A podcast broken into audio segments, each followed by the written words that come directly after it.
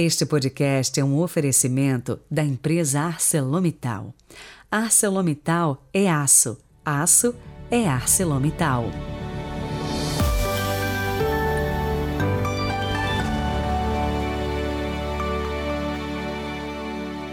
Boas-vindas a você que nos acompanha através do Spotify ou do nosso canal do YouTube, Peregrinos do Rocio. E também nos segue aí no Instagram, padre.heriberto, Heriberto com H. E mais uma vez nos reunimos em torno da palavra. Onde você estiver, na hora que você quiser, a palavra de Deus viva e eficaz na sua vida, conduzindo a sua história, a nossa história. Hoje é quinta-feira, 25 de agosto de 2022. Rezemos. Pelo sinal da Santa Cruz, livrai-nos Deus, nosso Senhor, dos nossos inimigos. Deus eterno e todo-poderoso, ouvi as súplicas que vos dirigimos de manhã, ao meio-dia e à tarde, e expulsai de nossos corações as trevas do pecado, e fazei-nos alcançar a verdadeira luz, Jesus Cristo. Amém.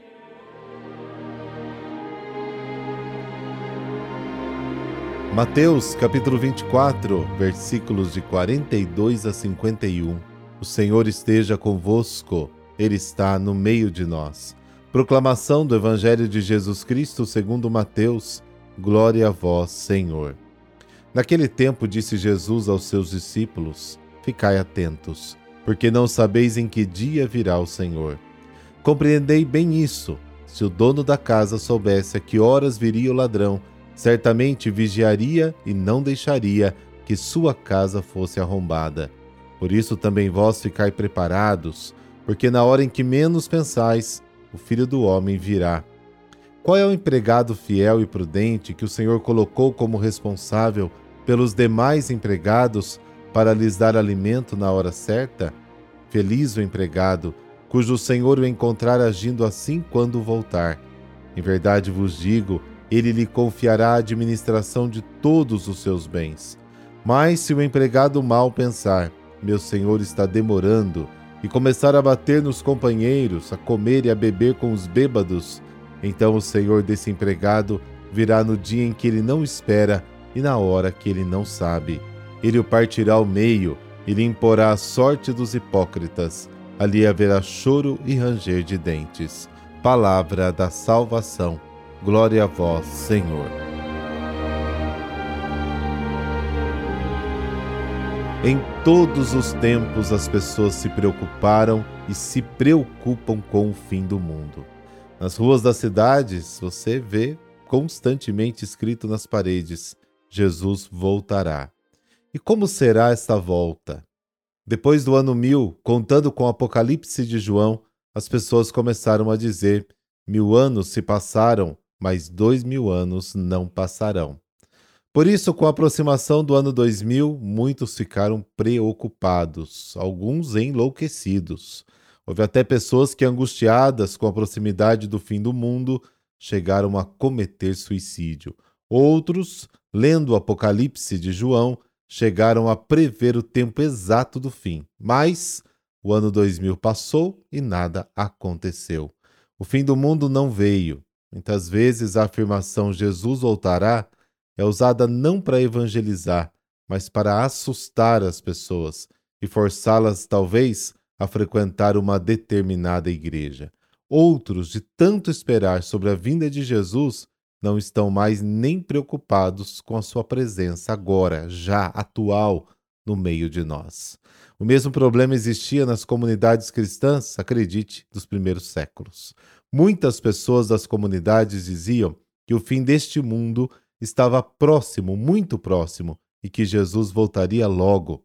Alguns da comunidade de Tessalônica, na Grécia, confiando na pregação de Paulo, disseram: Jesus voltará. 1 Tessalonicenses capítulo 4, 2 Tessalonicenses capítulo 2. Para isso havia até pessoas que não trabalhavam mais, pois achavam que a vinda era questão de poucos dias e semanas, Trabalhar para quê? Se Jesus vai voltar mais tarde? Paulo responde que não era tão simples quanto imaginavam. E aos que tinham parado de trabalhar, dizia: Quem não quer trabalhar não tem direito também de comer. Outros ficaram olhando para o céu, esperando a volta de Jesus nas nuvens. Atos capítulo 1, versículo 11. Outros ainda se rebelaram porque sua vinda estava atrasada, segundo Pedro capítulo 3. Em geral, os cristãos viviam na expectativa da vinda iminente de Jesus. Ele vem para realizar o juízo final, para encerrar a história injusta deste mundo e inaugurar a nova fase da história, a fase definitiva do novo céu e da nova terra. Eles achavam que isso aconteceria depois de uma ou duas gerações. Muitas pessoas ainda estariam vivas quando Jesus aparecesse novamente glorioso no céu. 1 Tessalonicenses capítulo 4, Marcos capítulo 9. Outros, cansados de esperar, diziam: ele nunca mais voltará. 2 Pedro capítulo 3. Até hoje, a volta de Jesus ainda não aconteceu. Como entender então este atraso? Exatamente porque não percebemos que Jesus já está e vive entre nós. Eu estou convosco todos os dias até o fim do mundo. Mateus capítulo 28. Ele já está ao nosso lado. A plenitude ainda não chegou, mas uma garantia do reino já está entre nós. Para isso, aguardamos com firme esperança a plena libertação da humanidade e da natureza. Romanos capítulo 8. Enquanto esperamos e lutamos, dizemos com certeza: Ele está no meio de nós. Mateus capítulo 25. Em toda a liturgia nós repetimos esta verdade. Ninguém sabe nada sobre a hora. Quanto a este dia, a esta hora, ninguém sabe, nem os anjos, nem o Filho, mas somente o Pai. O que importa não é saber a hora do fim do mundo, mas ter um olhar capaz de perceber a vinda de Jesus já presente entre nós. O que importa é abrir os olhos e ter consciência do compromisso do bom servo de quem Jesus fala na parábola de hoje. E não pense em ser cristão na hora do fim. Pense em ser cristão, um bom cristão, agora, enquanto estamos no caminho.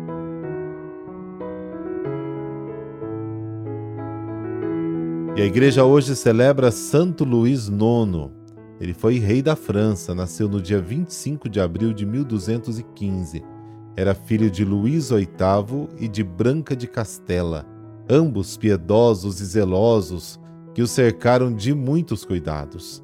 Trataram pessoalmente da sua educação e formação religiosa.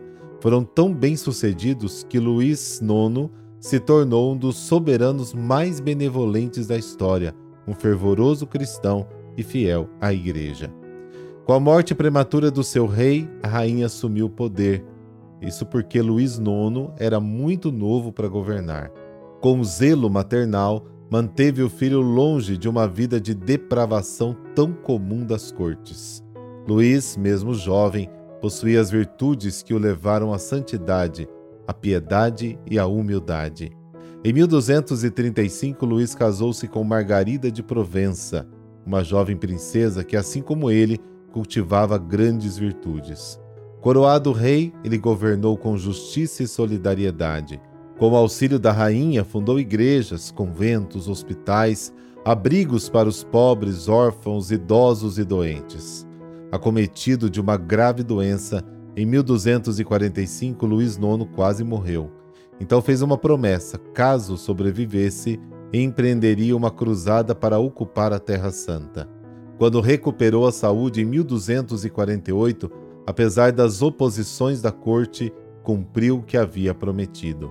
Preparou um grande exército e por várias vezes comandou as cruzadas para lá, mas em nenhuma delas teve êxito. Na última vez, quando se aproximava de Tunis, foi acometido pela peste e ali morreu no dia 25 de agosto de 1270. Onipotente e eterno Deus, que comulaste vosso servo, rei da França Luís IX, com muitos dons e virtudes, fazei que eu também saiba corresponder à vossa divina graça. Por Cristo nosso Senhor. Amém. Abençoe-vos o Deus Todo-Poderoso, Pai, Filho, Espírito Santo. Amém. Excelente quinta para você. Amanhã a gente se encontra.